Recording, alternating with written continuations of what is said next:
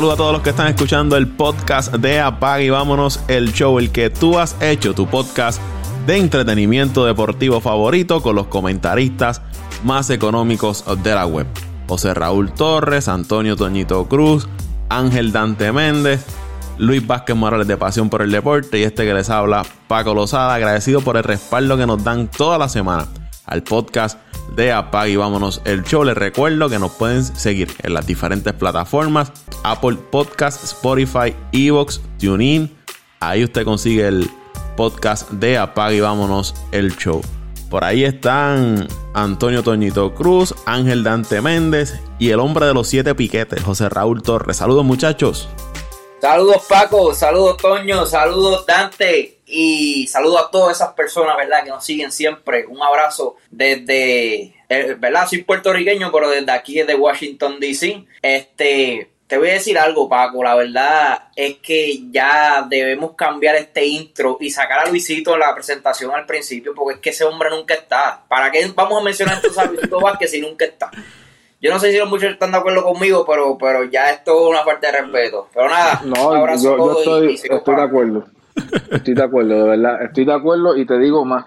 Ya hay que penalizarlo. Ya hay que penalizarlo porque ya, ya yo no sé ni qué excusa más darle a, la, a, a las personas que nos escuchan aquí de todo el mundo, porque todas las semanas siempre venimos con una excusa diferente y ya, ya, yo no sé con qué venir. Pero anyway, eso allá Paco y la gerencia se encargarán de, de, de firmar las penalidades y toda esa cuestión. Así que muy buenas a todos. Paco, Toñito por ahí, el gran Pitín, el gran cuameño ausente Luisito Vázquez. No sabemos dónde está.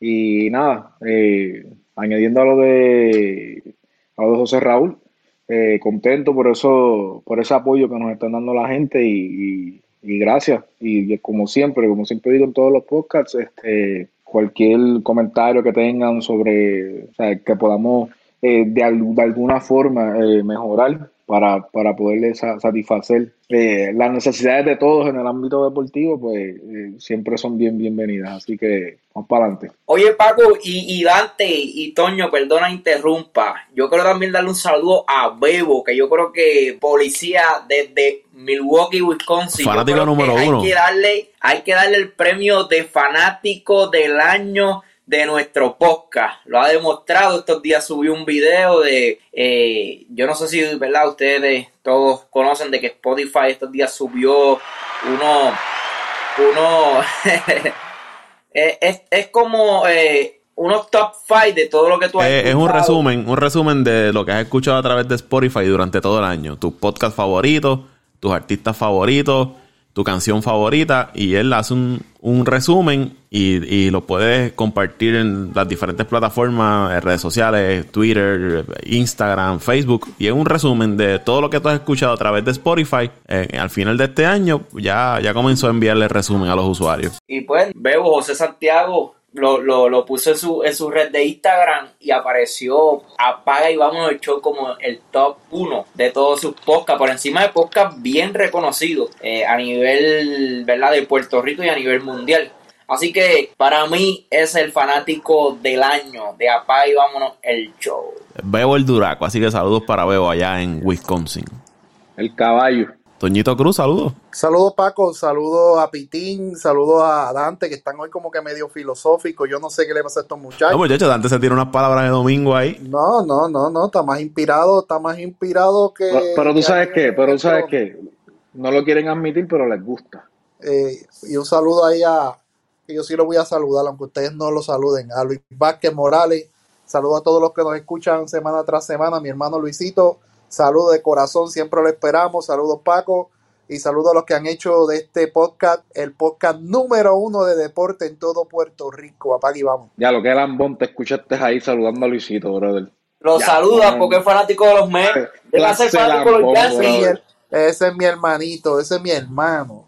Eh, hermanito es porque es fanático de los Mets. No, no, no, no, no, no. Todos están equivocados. Yo soy tipo sincero. Bueno, Pitín, yo también quiero mandarle un saludito al gran Cristian David, nuestro amigo, nuestro hermano allá desde nuestra tierra, como Puerto Rico. Fanático también número uno de Apague Vámonos el Show.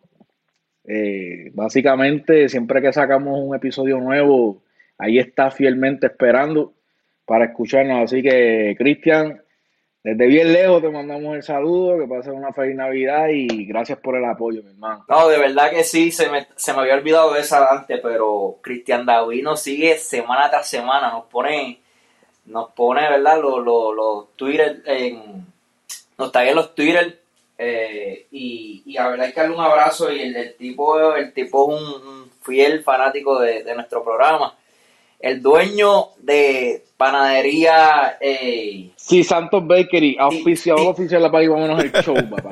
Pago, cobra, cobra el auspicio. Dueño, dueño de si Santos Bakery. y no se lo vamos a cobrar, no se lo vamos a cobrar, así que un abrazo. Gracias, gracias. Saludos, saludos a él y saludos a, todos, ¿verdad? Los que han apoyado este podcast. Y quiero enviar un saludo a los amigos de República Dominicana, que esta semana estuvimos entre los rankings de Spotify en la hermana República Dominicana. Así que gracias a ellos por el apoyo. Y en México hemos tenido un crecimiento del 150%, así que gracias tanto a los amigos de República Dominicana como en México y a los demás amigos del resto de los países donde se han escuchado el podcast bueno, vamos a entrar entonces en lo que nos toca. La semana pasada habíamos eh, estado conversando sobre los movimientos que habían hecho distintos equipos de la NBA, entre ellos Los Ángeles Lakers. Esta semana eh, salió de que LeBron James firmó una extensión de contrato, también lo hizo Anthony Davis, así que los, ya los Lakers aseguraron por lo menos a sus dos principales jugadores por varias temporadas. Pero otra noticia que rompió esta semana y jamaqueó el palo de la NBA fue el cambio entre los Wizards y los Rockets, donde el equipo de Houston envió a Russell Westbrook al equipo de Washington y Washington envió a John Wall al equipo de Houston. Un cambio que en términos de contrato bastante similar, dos jugadores con contratos multimillonarios en la NBA. John Wall lleva casi dos años sin jugar debido a lesiones serias que, ha estado sufriendo. Hay quienes dicen que lo han visto eh, en las prácticas recientes y se ha visto muy bien, pero hay que, eso que verlo, ¿verdad? Una vez regrese a, cancha, no es el mejor, el mejor tirador John Wall, no es un gran tirador de la de tres puntos, pero pasa muy bien el balón, mueve muy bien el balón. Eh, sí depende su juego de la explosividad, hay que ver si estas lesiones le pueden afectar en ese desempeño en el área de juego. Vamos a ver cómo se ajusta, ¿verdad? Jugando ahora junto a, a James Harden en ese equipo de Houston. Entiendo que es un jugador que pasa más el balón que Westbrook, ¿no? Que se desprende un poco más del balón que lo que hacía Westbrook, pero también es un jugador principal lo era en Washington, ahora vamos a ver cómo se acopla jugando con, con Harden en Houston. Tiene 28 años, fue el pick número uno allá en el año 2010. Ha ido cinco veces al juego de estrellas, promedia 19 puntos durante su carrera, 9.2 asistencias y 4.3 rebotes. Tira 32% del área 3 puntos. Fue All NBA 2016-2017 en esa temporada. All Defensive Team 2014-2015. Eso que defensivamente es muy buen jugador. Y también perteneció al All Rookie Team en el año 2010-2011. Aquí la, la clave para mí es qué tan saludable está John Wall para ver si ayuda a ese equipo de, de, Houston. Aunque yo pienso que ya con esta movida de Westbrook, Houston saliendo de Westbrook, el reloj está corriendo y va a ser cuestión de tiempo de que también en algún punto se desprendan de, de James Harden, aunque ellos lo nieguen y digan que quieren eh, eh, dejar a Harden en el equipo. Yo pienso que a la larga eh, ese cambio va a venir. Hay que ver cómo se desempeña Harden. Si empieza entonces a, jugar mal, a, a hacer todo lo posible para que Houston lo mueva. Y en el caso de Westbrook, son 32 años, no nueve veces al juego de estrella, dos veces campeón en anotaciones, ha sido MVP, promedia 23 puntos, 8.3 asistencias, 7.1 rebotes, tira 30% del área 3 puntos, eh, ha sido nueve veces All NBA, ha tenido, ¿verdad? Ha estado más saludable y ha perdido menos tiempo de juego que lo que ha hecho John Wall. Vamos a ver cómo se complementa entonces con Bradley Bill, que sin duda va a ser la figura principal en este equipo de, de Washington y se había mencionado en varias ocasiones de que habían equipos interesados, entre ellos Golden State, entre ellos Brooklyn, estaban detrás de Bradley Bill, pero parece de que entonces Washington le va a apostar a Bradley Bill, salen de John Wall, se van a quedar con Bill como su figura principal y veremos si el juego de Westbrook, que es un juego de retener mucho el balón, mucho tiempo el balón en sus manos, no le afecta entonces a la producción de, de Bradley Bill. Algo positivo de Westbrook es que es un trabajador, un jugador que le gusta trabajar mucho, eh, no, nadie puede decir nada negativo de Westbrook más allá, ¿verdad? De, que, que retenga mucho el balón y que en los playoffs pues no se desempeñe como lo hace la temporada regular y que su tiro largo no es el mejor y eso pues muchas veces no lo lleva a conseguir el éxito, pero de que es un fajón y es un gran trabajador en cancha y en las prácticas, eso sí, eh, John Wall pues a veces eh, no es el mejor trabajador en cuanto a su físico y preparación. Sí, tiene un jugador con grandes habilidades, pero en overall yo entiendo que es un cambio bastante parejo para los dos equipos. Eh, aquí ninguno gana, ninguno pierde. Entiendo que se van a quedar igual. Vamos a ver cómo se desempeñan. Yo no creo que la llegada de Westbrook vaya a poner ese equipo de Washington en el tope en la, en la conferencia del este. O tienen otros equipos ahí muy superiores al de Washington. Sí, quizás pueden cobrarse, ¿verdad? En ese octavo lugar a, a playoff. Y en el caso de Houston, pues hay que ver qué tan saludable está John Wall. Igual es una conferencia bien dura. Y no creo que lleve ese equipo de, Houston de donde estuvo la temporada pasada a ser un equipo eh, contendor al campeonato. ¿Qué les parece a ustedes este movimiento? Bueno, Paco, eh, eh, de acuerdo en la mayoría de las cosas, el único que estoy desacuerdo es en, en el, cambio.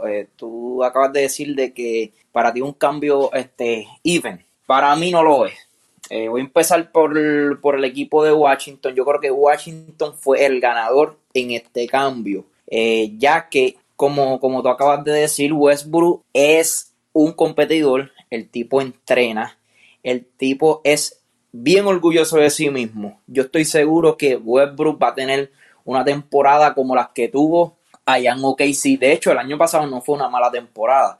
Quizás la lesión que tuvo al principio y, y esto de acoplarse con Harden lo, se tardó un poquito, pero vimos que luego de unos 20 juegos, Westbrook volvió a tener los números. De hecho, llegó un momento a tener mejores números que James Harden.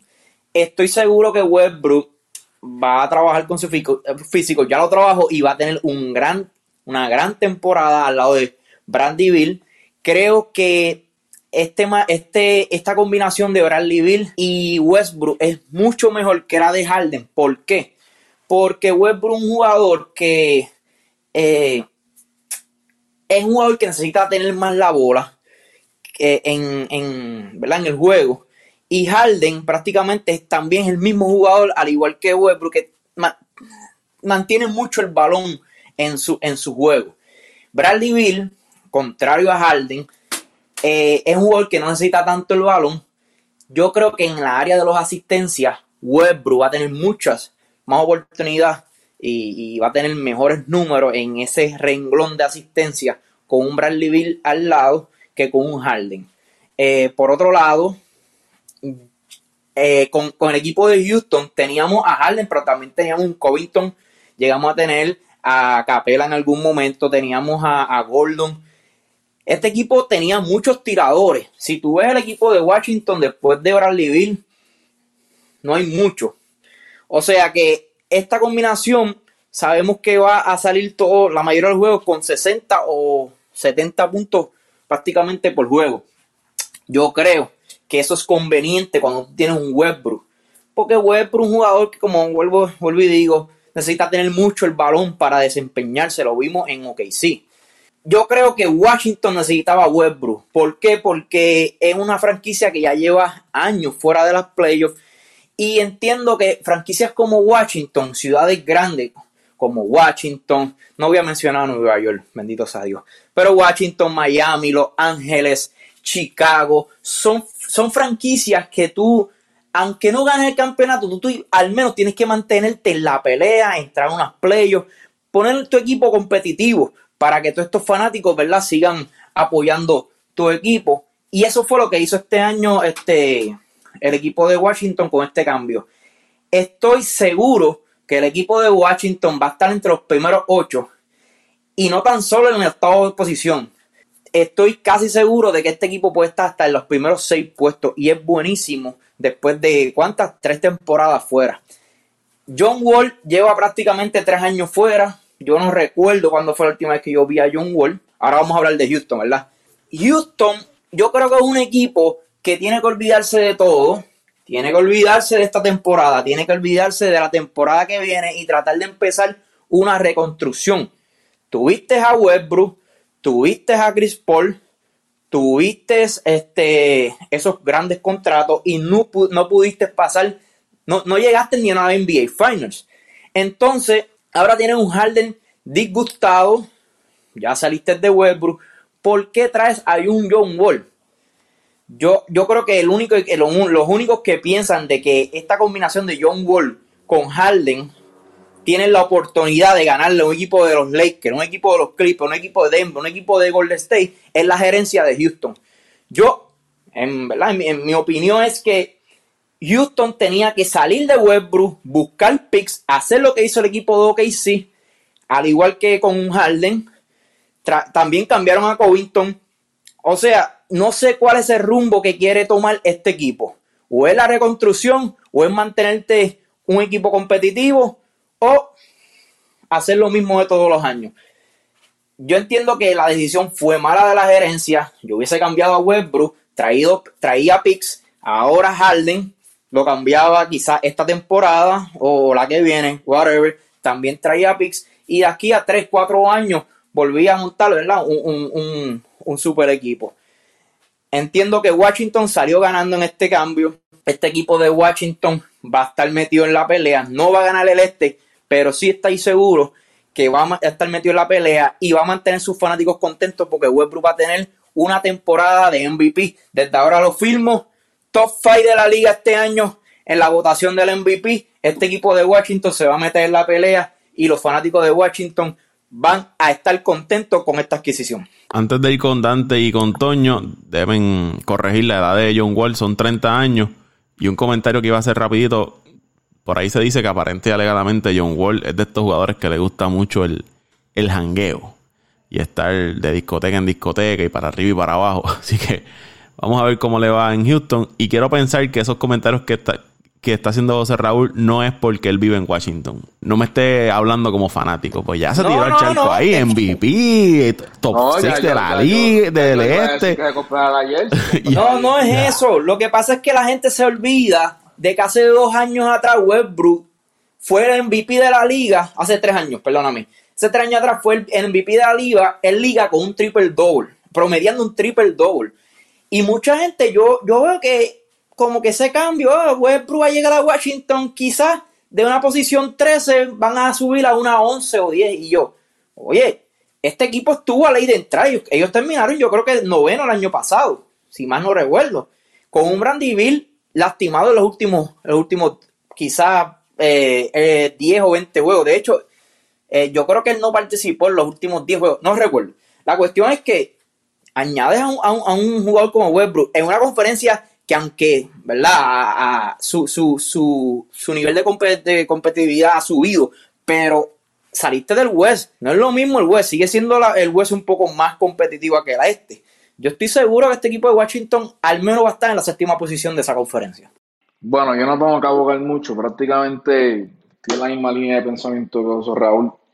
Eso, y estoy, bueno, tengo que ver porque no, no, he buscado, realmente no he buscado la información, pero esta movida de esta movida de, Houston, eh, yo imagino que tuvo que ver muchísimo con el con el contrato que tiene Westbrook, obviamente. No, no sé de cuánto es el contrato de John Wall. Bueno, pero el contrato de John Wall es, idéntico prácticamente. Pero, pero, él pero yo creo que él es agente libre el año que viene, ¿verdad? No, no, no, no, no.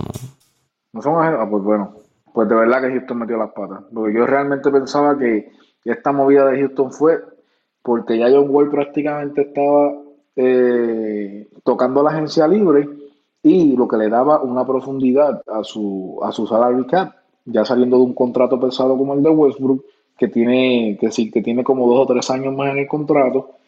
Entonces, pues tú haces un cambio por un jugador que posiblemente toque la agencia libre y este estén en plan de reconstrucción, que puede suceder también, como dice José Raúl, que él no entiende esa movida, pero como estaba... Dante, tengo aquí los, numeritos, y perdóname, los numeritos de los contratos. Eh, a Westbrook tiene 20, temporada 2020-2021, 41.3 millones, temporada 2021-2022, 44.2 millones y 2022-2023, 47 millones. Tres años.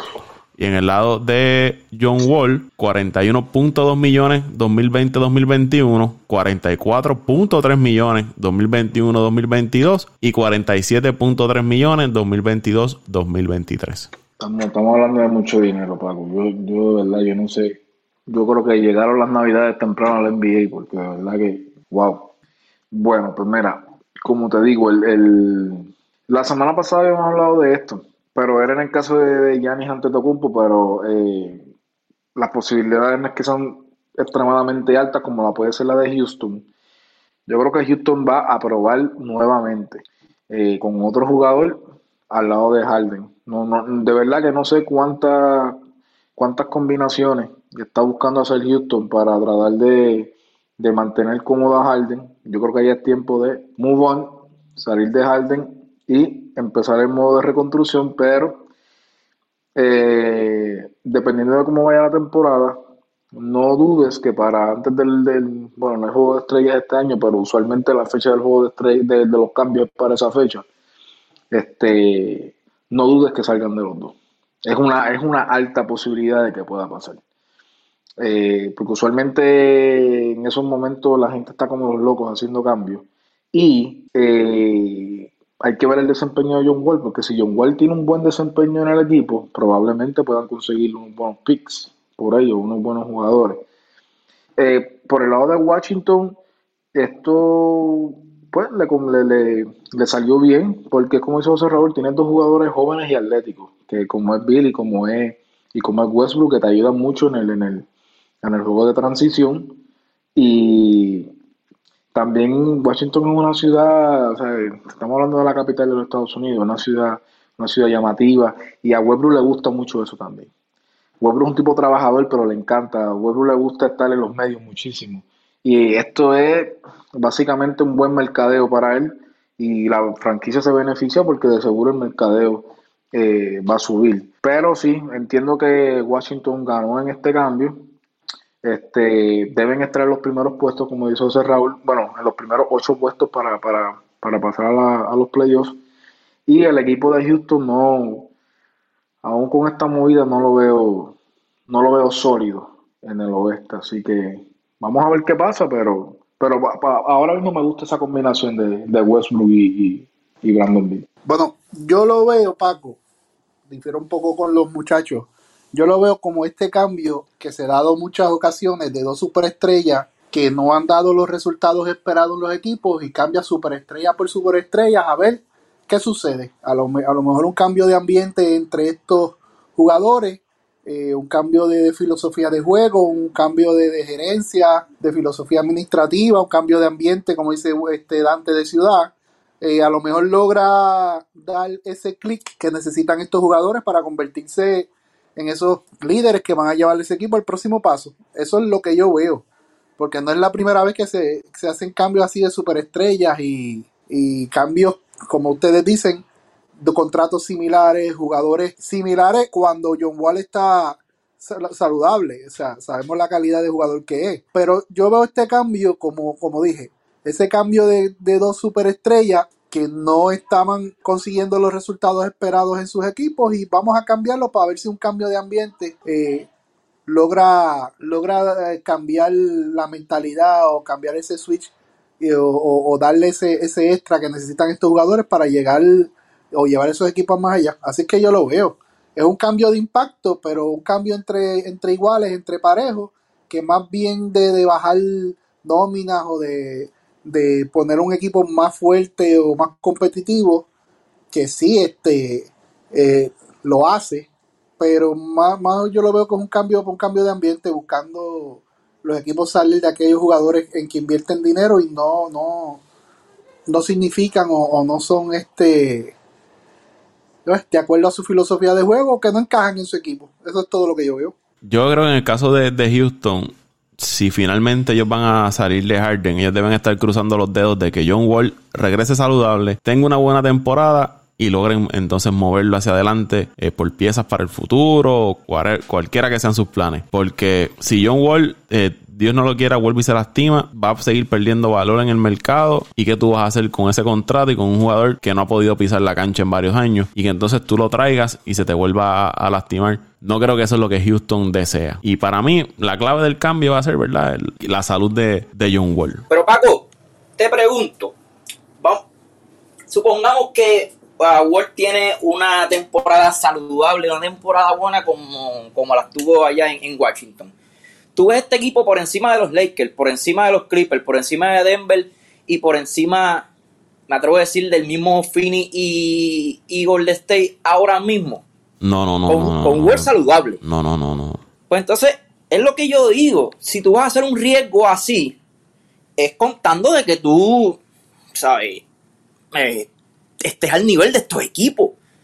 Pero hace un riesgo de esta, de esta magnitud para, para estar más o menos igual que el año pasado o quizá peor. No, no entiendo esa movida de Houston en ese, ¿verdad? En esa parte. Y, y se puede decir, ¿verdad? Que es, es, más riesgosa porque no sabemos cómo, cómo va a venir John Wall. Exacto, por eso. Por eso te digo, eso es contando de que Wall esté saludable y que y de que sea el mismo Wall de antes.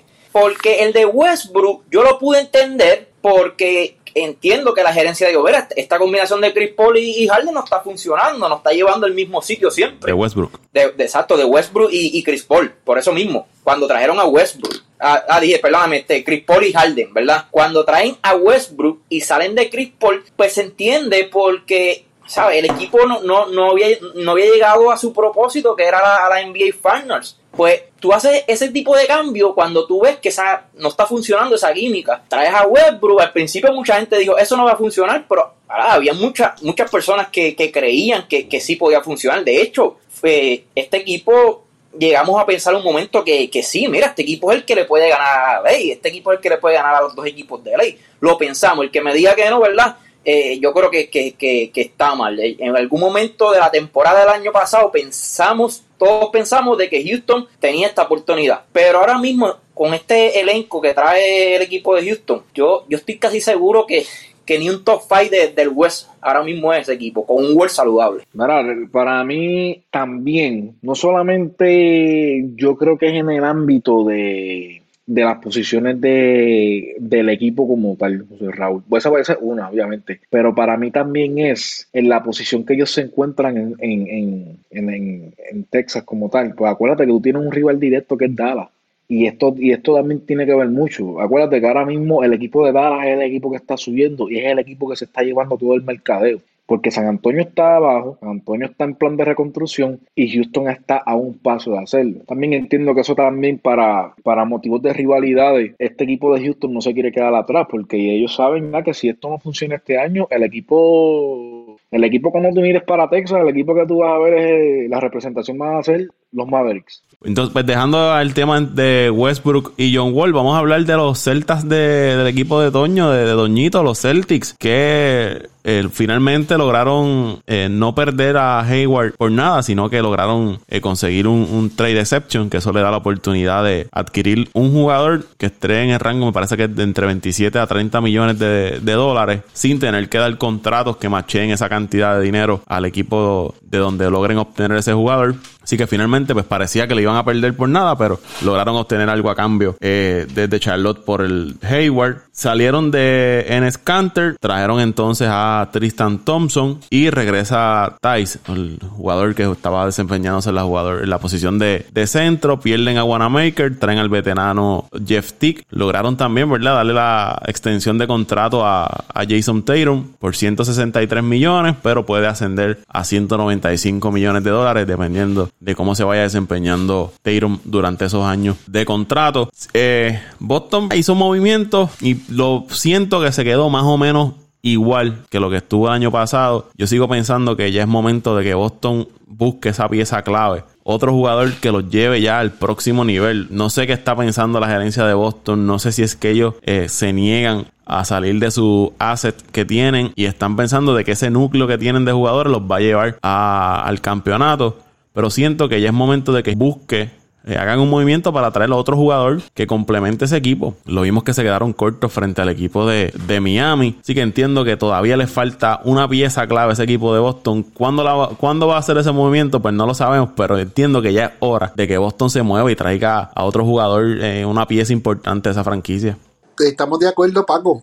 Eh, si, si resumimos lo que tú dijiste, trajeron a ti, trajeron a Thompson. Eh, hicieron la extensión a Tatum, firmaron a los dos picks de, del draft, a Pritchard y a Nemis, y a Nesmith, es que se llama él, eh, a Waters, lo, le dieron otro contrato. Eso es lo, más significativo que ha hecho ese equipo. No ha hecho prácticamente movimientos así de impacto, que no sea el haber perdido a, a Hayward y haberle este dándole, dándole extensión a, a Tatum, o sea que no ha hecho nada nada de impacto, no es que sean malos movimientos, porque prácticamente mejoró un poquito el backcourt, pero el equipo se queda prácticamente igual. Y, y, con los movimientos que se han dado este año, tú no puedes quedarte igual, tú tienes que mejorar. Y en esa parte estamos de acuerdo. Necesitan ese, ese jugador de impacto, que fue lo que trataron de, hacer cuando Hayward llegó, pues, pero lamentablemente las lesiones no le permitieron eh, tener ese impacto bien marcado en Boston. Vamos a ver qué sucede. Todavía queda, queda tiempo para el comienzo de la temporada. Vamos a ver si se ponen las pilas y, y hacen buenos movimientos.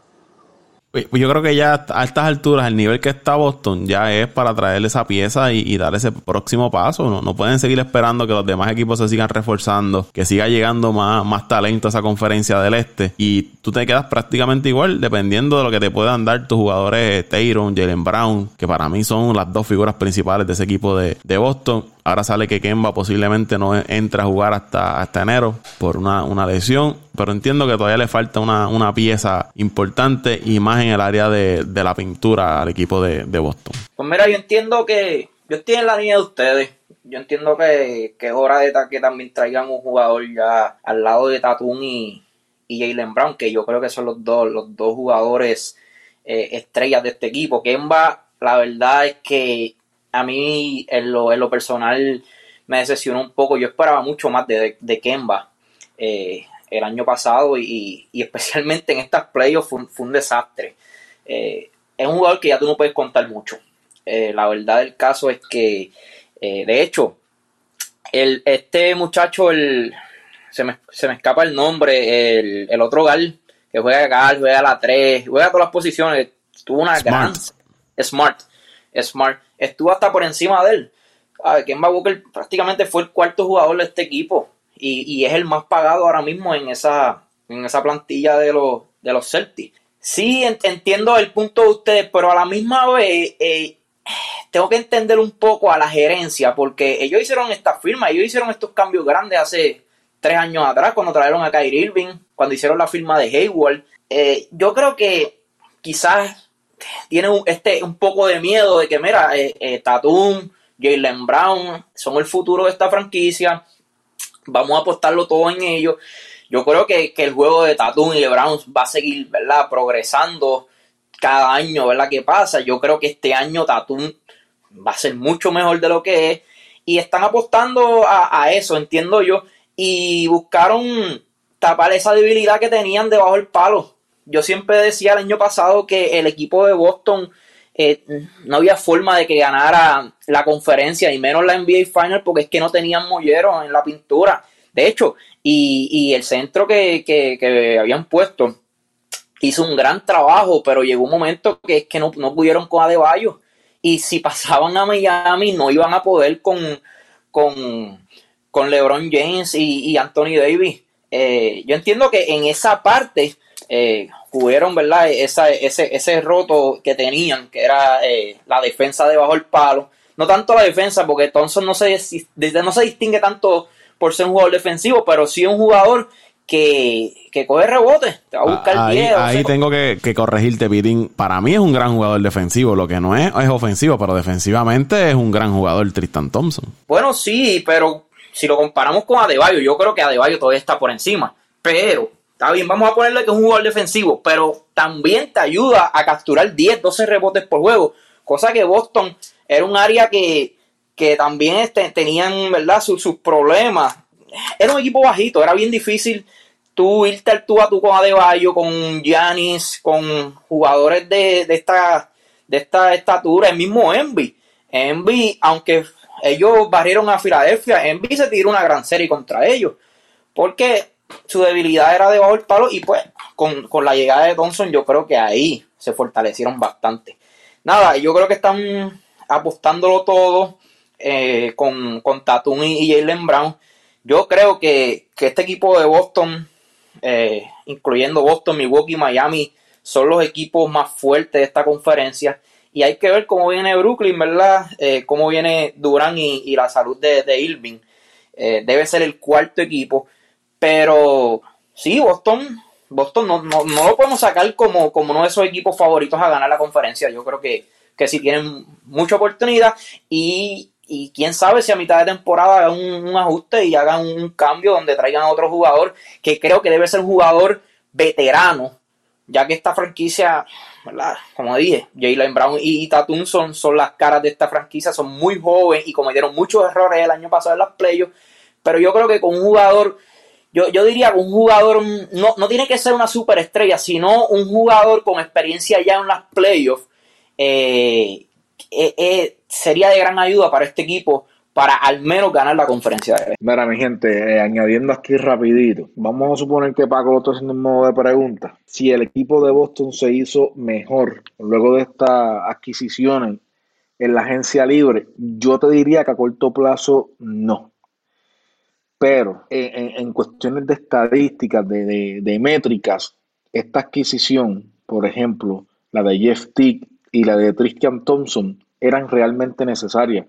Ya José Raúl lo dijo ahora, prácticamente hace 30 segundos atrás, hablando sobre la deficiencia de este equipo de, Boston en la pintura y eh, Jeff le brinda, eh, eh, sería un buen backup para cuando venga este Kemba, lo que le brindaría más flexibilidad a esa posición.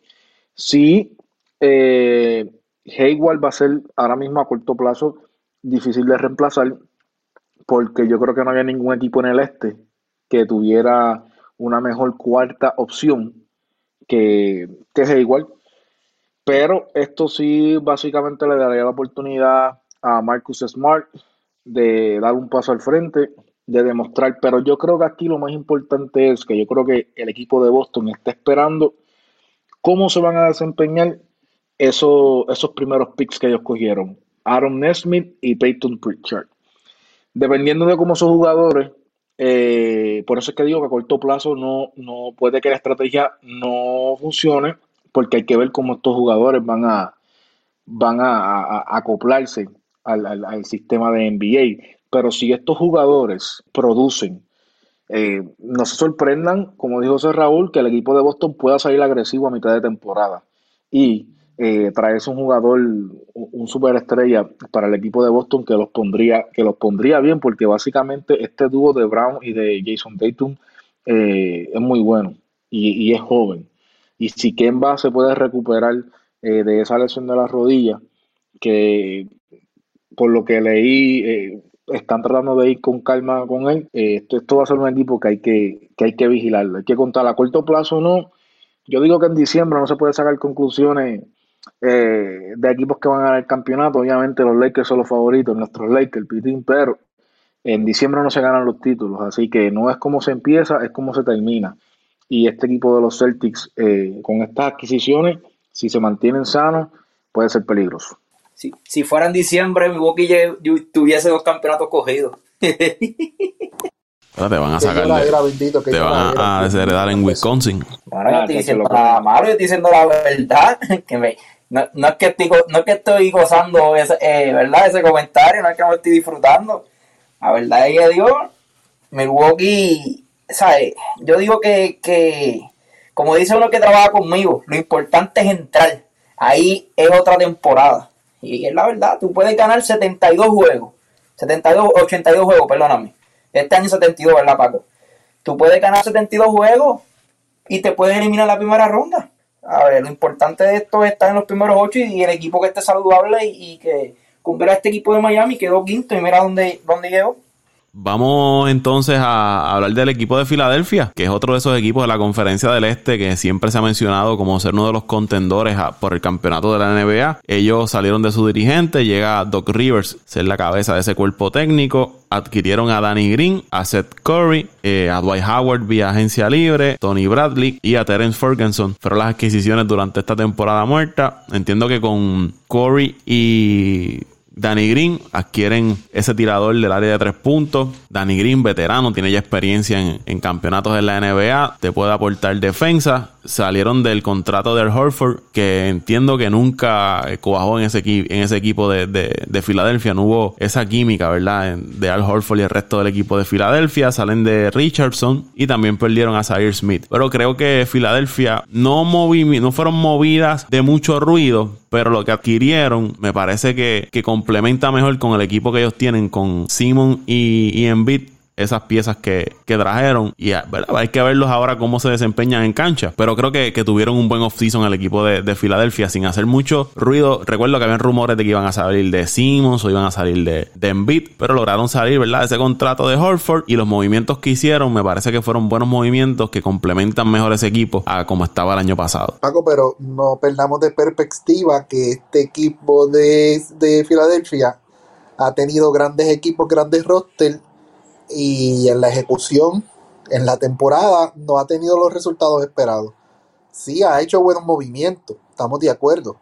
Y, y coincido contigo en eso, pero ahora hay que ver la interrogante, a ver si la maldición de Filadelfia se desaparece, si es realmente una maldición o era un equipo confeccionado por nombres y, y, y, no por hombres. O sea, me explico, un equipo que era confeccionado trayendo grandes estrellas, pero que no complementaban entre ellos, a, traer otras estrellas que a lo mejor no son del calibre de las que salieron, pero sí encajan bien en, el sistema de juego. Eh, eh, eh, hay que verlo.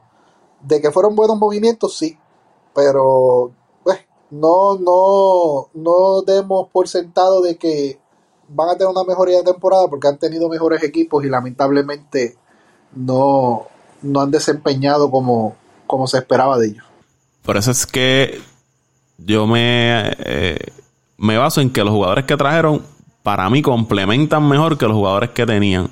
Porque en el pasado quizás tenían más nombres, pero no encajaban como equipo. Y me parece que estos jugadores que llegan de rol pueden complementar mejor que los que tenían en el, pasado. No estoy diciendo que van a ganar la conferencia, pero entiendo que quizás se van a desempeñar mejor en cancha que lo que hicieron en los pasados años. No, sí, sí, estamos de acuerdo de que son mejores firmas y por eso te digo que hay que esperar a ver cómo se desempeñan. Porque han tenido grandes equipos, cuestiones de nombre, de estadística y de estrellas pero no, no han podido desempeñar. Y, y, lo que siempre hemos hablado, eh, muchas veces no es tener los mejores nombres, sino es, es tener aquellas piezas que encajan eh, y se complementan entre ellas y, y, que vayan de acuerdo a lo que tú buscas.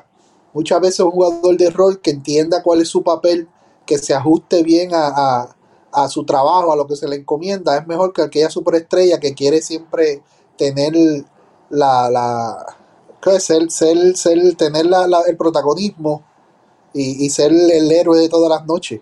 Y muchas veces aquel que, que, hace el trabajo que no se ve o que no va a las libretas y, y conoce su rol y, y, ayuda al equipo de otras maneras, a lo, es mucho más eh, beneficioso que, que, aquel superestrella que, que, que tiene, pone grandes estadísticas.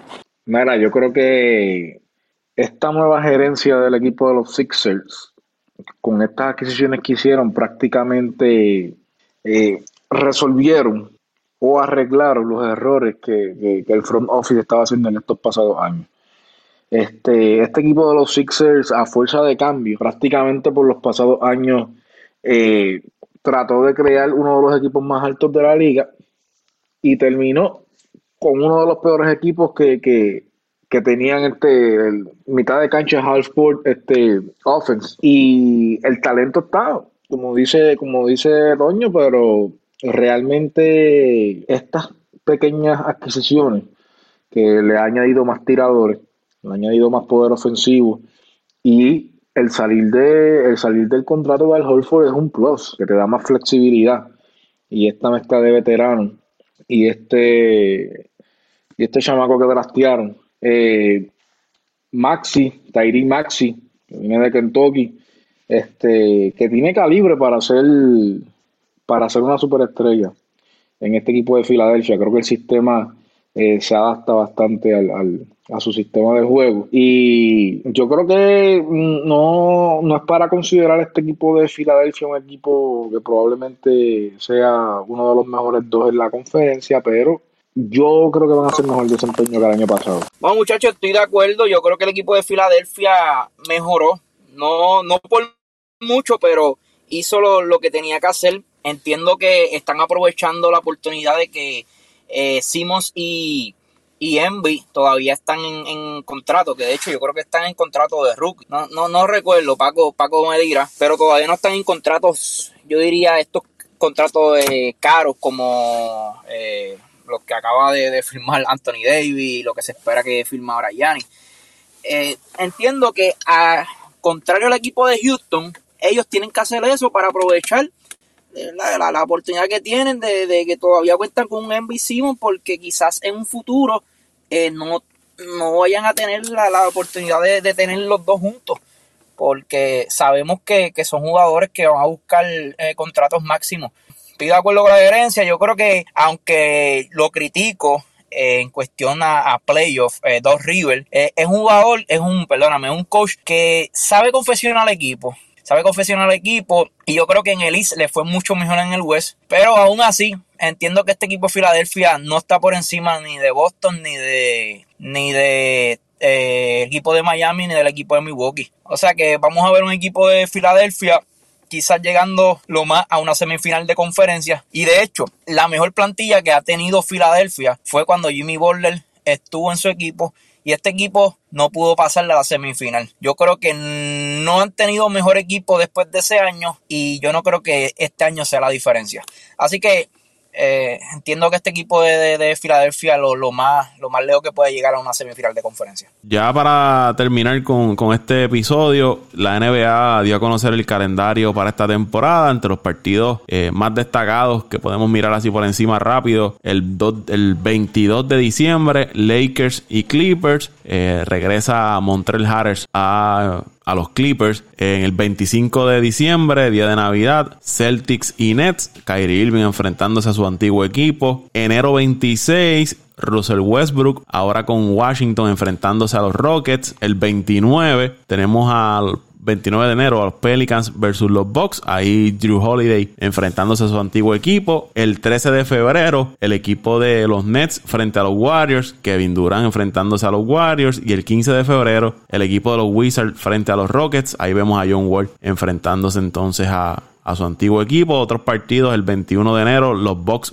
versus los Lakers. El 18 de febrero tenemos los Lakers versus el equipo de Brooklyn. Y el 20 de febrero, los Lakers versus el equipo de, de Miami. Son algunos ¿verdad? de los partidos así destacados en ese calendario que dio a conocer la, la NBA. Y otra información que dio la, la NBA, eh, que salió en, en estos días, y es que el baloncesto de la NBA ha decidido no hacer controles para la detección de marihuana y cannabis durante esta temporada, algo que ya ocurrió en la burbuja allá en Orlando. Lo que se ha dicho es que para no hacer estas pruebas es evitar el número de, contacto que tengan los jugadores con las personas que están haciendo las pruebas y así pues reducir el riesgo de, de COVID-19. Yo creo que la NBA va caminando ya para permitir el consumo de la marihuana entre, entre los jugadores. Me parece que esa es la dirección que va, que va a tomar muy pronto muy pronto el baloncesto de la NBA. Paco, y casualmente hoy, una noticia que le compartí, ah, hubo una votación allá en la Cámara, en la Cámara de Representantes Federal para eso mismo, para descriminalizar la marihuana. Eh, o sea que ellos ya sabían que había, o, pues, o conocían del proyecto que estaba radicado, que va a encontrar la puerta cerrada en el Senado, porque ya sabemos que el Senado ya es republicano y son más conservadores pero se están moviendo hacia eso, Paco. Se están moviendo hacia eso. Eso de evitar los contactos con los empleados para el COVID, eso es una excusa. Porque ese mismo contacto lo tienen con los empleados que le hacen las pruebas a los jugadores. Eh, y pueden ser eh, eh, prácticamente el mismo, el mismo personal que le hace las pruebas de COVID, esos mismos laboratorios hacen todo ese tipo de pruebas. Pero eh, pues se va moviendo hacia eso, liberalizarlo. Bueno, muchachos, ¿dónde lo siguen las redes sociales? Bueno, Paco, a mí me pueden seguir en Twitter, arroba mendiciano underscore 89. Ahí estamos siempre hablando de todo un poco, con el gran Toño Paco, que de vez en cuando aparece, y con el gran Pitín, y el ausente Luisito, que ya lleva como dos meses sin escribir nada en Twitter, así que por ahí andamos. Arroba Pito Torres 821 en Twitter, José R. Torres en Facebook. Hoy no voy a tirarme Instagram. Sí, no te lo sabes. Nada, a mí me siguen en arroba Antonio Cruz 528 en Twitter. Arroba Antonio Cruz 528 en Twitter. Eh, me siguen arroba Paco Lozada PR en Twitter. Arroba Paco Lozada PR en Twitter. Agradecido por el respaldo que nos dan todas las semanas. Les recuerdo que ya los picks de la semana número 13 de la NFL está arriba. Los puede escuchar. Si a usted le gusta la NFL, ahí tiene nuestros picks para esta semana número 13. Vámonos el show.